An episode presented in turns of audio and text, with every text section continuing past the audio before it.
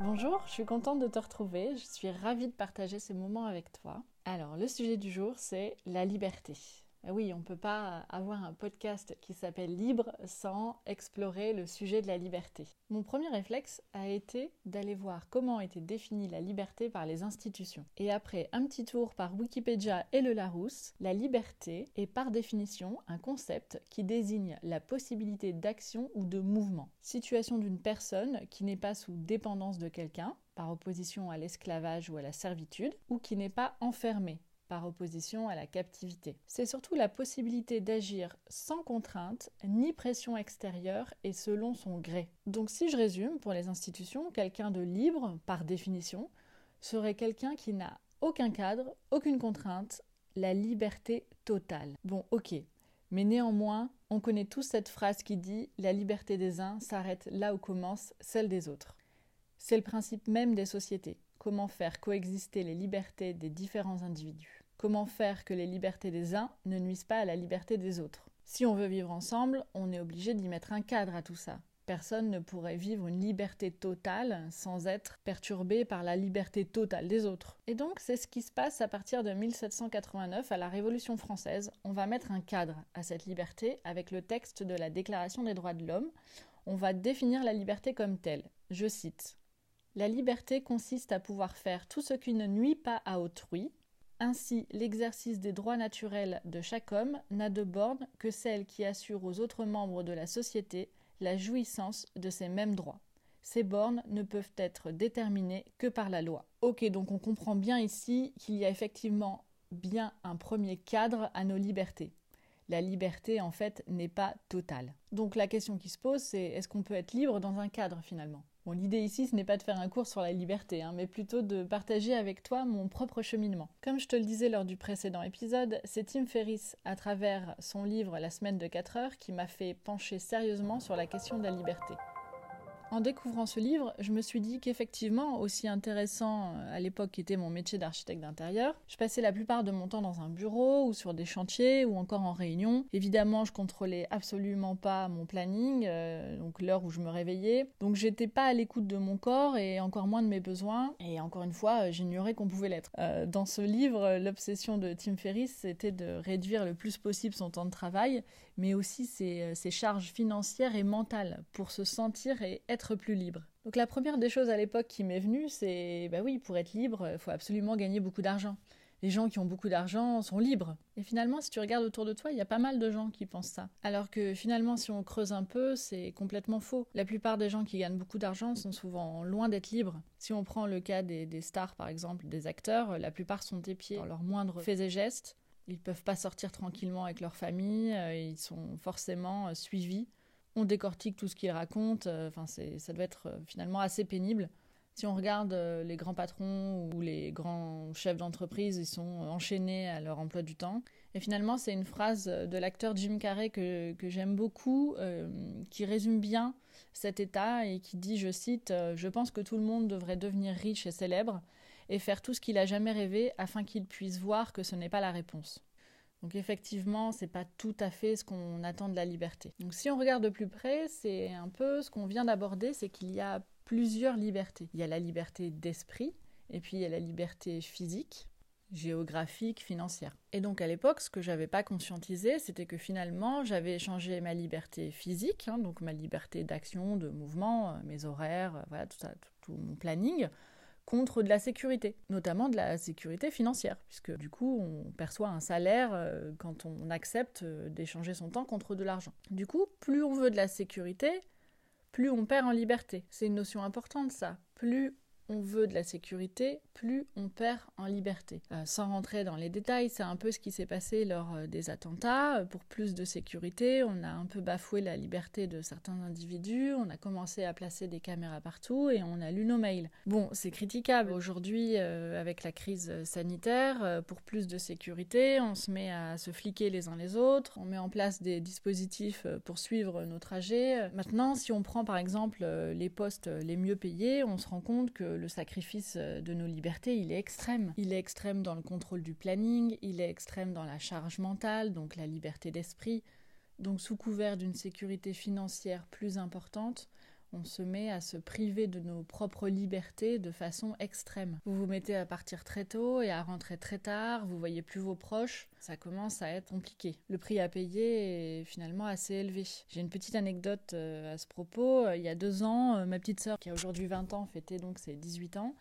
Et euh, le jour de ses 18 ans est tombé en pleine semaine. Et ben, j'ai pu à l'époque passer la journée avec elle. La journée entière, c'est quelque chose qui n'aurait pas été faisable je sais plus, ça devait tomber un mardi ou un jeudi, et euh, j'ai pu passer euh, la journée entière avec elle à lui préparer des petites surprises, à l'emmener dans un bon restaurant, euh, à me balader avec elle, à discuter. C'était pour moi une journée un peu inoubliable. Elle avait rien d'extraordinaire, mais, mais c'était en pleine semaine.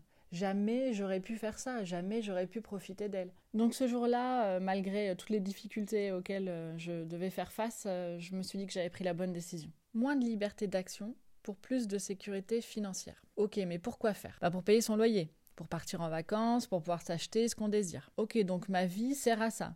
Payer mon loyer, partir en vacances et m'acheter des choses que je désire. Je suis en train de troquer ma liberté pour ça. Sur la question du désir, c'est le philosophe Spinoza qui dit qu'un désir mal orienté conduirait à la tristesse, à une diminution de notre puissance d'être. C'est très intéressant. La question que je me suis posée, c'est est-ce qu'effectivement mon désir d'achat d'objets me rend plus heureuse au point d'y sacrifier ma liberté? Est-ce que je suis pas en train de courir après une chimère? Est-ce que je suis obligée de faire comme ça? Puis finalement, on se dit en même temps, euh, on n'a pas trop le choix. Enfin, tout le monde fait comme ça, c'est pas pour rien. Si c'était si simple d'être complètement libre, tout le monde le ferait. Mais est-ce que je pense d'une certaine façon car j'ai été façonnée pour penser comme ça? Un peu la question de la liberté d'esprit. C'est quelque chose qui est frappant quand on voyage. Mais je vous parle pas du voyage euh, Club Med, hein, bien sûr, euh, mais plutôt du voyage où on se retrouve euh, dans la pampa avec des gens qui parlent pas votre langue et qui n'ont pas les mêmes, la même culture ou les mêmes réactions que nous. C'est toujours impressionnant d'être confronté à l'autre comme ça. Mais on en ressort avec l'idée de si je pense, réfléchis et agis comme ça aujourd'hui, c'est parce qu'on m'y a formaté. J'en reviens au déterminisme social et au schéma de pensée que notre cerveau intègre sans même s'en rendre compte. Donc en plus du cadre de la société qu'on a vu tout à l'heure, hérité de la Révolution française pour régir par la loi la liberté, il y a en plus le cadre que je m'applique à moi-même, qui est la résultante de schémas de pensée liés à mon environnement, ma culture euh, sociale, ma famille, euh, je trouve que ça commence à faire beaucoup de boîtes, non? Donc évidemment, je, suis euh, totalement d'accord avec la première boîte qui dit que la liberté s'arrête là où commence celle des autres. Ça me paraît effectivement une base pour euh, un savoir-vivre ensemble. Mais ce qui m'amène à remettre en cause ma vie, c'est effectivement comprendre que ma liberté physique, géographique, je l'échange contre de la sécurité qui me permet grosso modo de payer mon loyer, mes vacances et euh, quelques objets. Et hum, que si j'en suis là, c'est parce que j'ai laissé mes schémas inconscients de pensée dicter ma vie. Il y a une phrase que je trouve juste de Seth Godin qui dit Au lieu de vous demander où vous pourriez passer vos prochaines vacances, peut-être que vous devriez démarrer une vie dans laquelle vous n'auriez pas besoin de vous échapper. Mais oui, elle a tellement de sens cette phrase. Alors comment on fait pour se sentir plus libre? Je pense que c'est très personnel comme réponse et qu'il faut aller chercher en toi. C'est un peu à chacun de placer son curseur. Mais pour moi, la première chose qui m'est venue, c'est la liberté géographique. Être libre d'aller vivre où bon me semble et de changer quand bon me semble. C'est aussi la liberté financière qui va euh, de pair, j'ai envie de dire. Mais pas au prix de ma tranquillité d'esprit. Je veux me sentir sereine, je veux pas être l'esclave d'un business euh, qui m'occupe euh, tout l'esprit. Et donc je veux surtout me sentir libre d'être qui j'ai envie d'être, sans entrave, dans le respect et l'amour de qui je suis vraiment. Vaste programme, hein Pour plus de liberté d'esprit, ce que j'ai un peu expérimenté, euh, c'est premièrement apprendre à mieux se connaître. identifier ses peurs, ses propres schémas de pensée, euh, essayer de mieux gérer ses émotions. Et pour faire ça, il y a tout un tas d'outils, de livres. Euh, voilà, ça passe déjà par la connaissance euh, et, ensuite par la pratique. Après, je dirais faire une diète d'information. Ça soulage beaucoup la tête aussi, mine de rien. les médias véhiculent la morosité, le pessimisme. puis pire, c'est la peur. Donc couper toutes ces notifications, éviter de regarder le journal télé, ça je pense que c'est essentiel. Le minimalisme aussi, c'est une bonne piste pour se libérer de la charge mentale. Acheter moins mais mieux. Euh, de meilleure qualité, s'entourer de, beaux objets euh, qui ne sont pas forcément des objets très coûteux, mais euh, qui vous font plaisir. Et ça, c'est quelque chose qu'on expérimente vraiment en voyage quand on n'a qu'un sac pour partir six mois. Je vais vous dire qu'on n'y met que le strict minimum. Peut-être apprendre à mieux gérer son temps aussi. Le temps qui est notre ressource la plus précieuse. Donc, je suis encore en apprentissage hein, sur, sur tous ces points. Mais pour le temps, par exemple, j'utilise pas mal des outils comme Trello pour m'organiser en bloc temps. Et j'essaye d'appliquer au maximum la loi de Pareto encore aujourd'hui euh, dans mon business. Mais en soi, chaque point mériterait d'être euh, développé longuement et je pense que c'est ce que je ferai dans un podcast.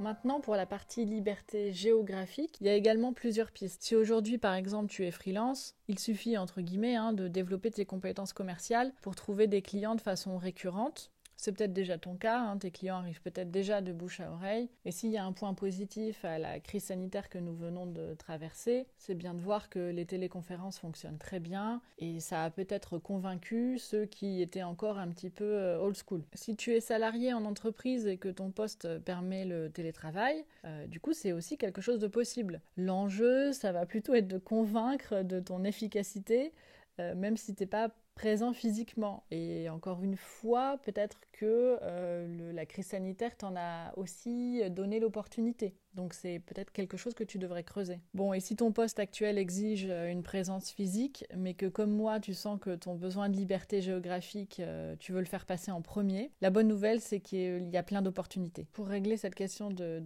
sécurité, il va falloir monter en compétence sur des sujets tels que la gestion de l'argent et de portefeuille d'actifs. Si ça te parle pas du tout, tu peux commencer par la lecture du livre euh, Père riche, Père pauvre. C'est ce que j'ai fait personnellement. Et c'est vrai que l'une des choses les plus difficiles pour, pour moi, Hein, je, partage mon expérience, euh, c'était d'expérimenter que la liberté, euh, ça va de pair avec l'acceptation de d'une perte de sécurité. Encore aujourd'hui, hein, c'est quelque chose que je travaille et euh, je ne sais pas encore si ça vient euh, de, toutes ces phrases que tu vas entendre, euh, mais, mais comment tu vas faire pour gagner ta vie si tu arrêtes d'être architecte, comment tu vas t'en sortir. Le problème avec ces phrases, c'est que ça te renvoie toujours à une espèce de peur qui te dit oh, Mais oui, si la société me donne pas d'argent, comment je vais faire? Je suis pas capable en fait. Mais avec le temps, on se rend compte que hum, ok, euh, la liberté va de pair avec euh, moins de sécurité. Il faut l'accepter, quand on veut la liberté, on perd en sécurité, mais on peut se créer sa propre sécurité en investissant sur soi, sur ses propres compétences et sur la capacité de les mettre en pratique, notamment sur la gestion de l'argent. Donc j'en viens au dernier point, la liberté financière.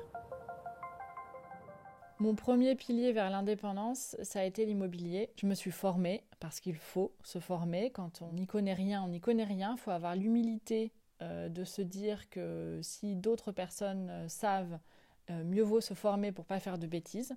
Donc j'ai investi sur moi et j'ai mis en application. C'est la seule façon d'avancer. Puis j'ai regardé du côté d'Internet ce qu'il était possible de faire. À cette époque, j'ai lancé ma première marque. J'ai fait énormément d'erreurs avec cette marque au démarrage car j'étais enfermée dans mes propres schémas de pensée. C'est ce que je partageais avec toi au début de ce podcast. je voulais faire les choses bien, je voulais que tout soit parfait.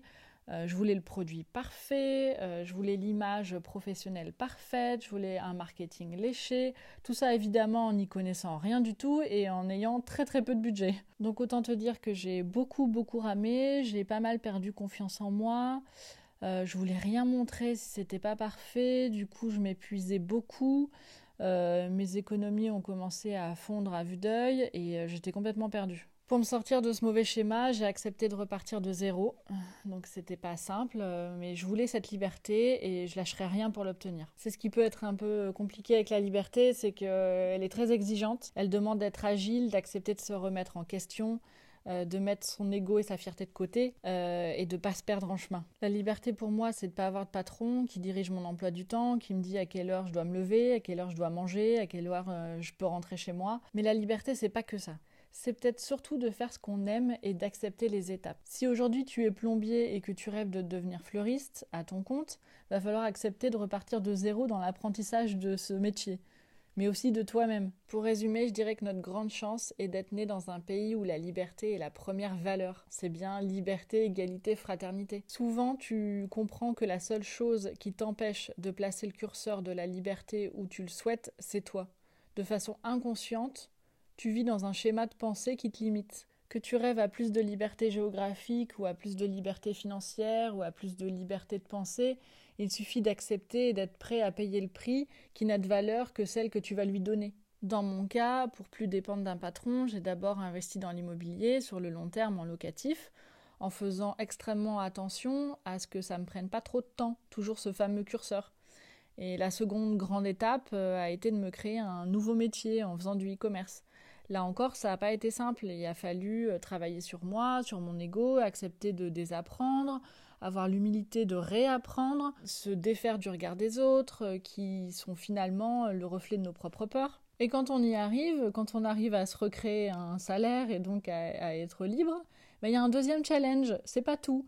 En fait, c'est de pas se laisser manger par son business. Sinon, on recrée sa propre prison, ce qui est débile. Et du coup, faut accepter l'insécurité qui va avec. C'est beaucoup de curseurs qui sont propres à chacun à mettre en place, mais putain que c'est bon la liberté?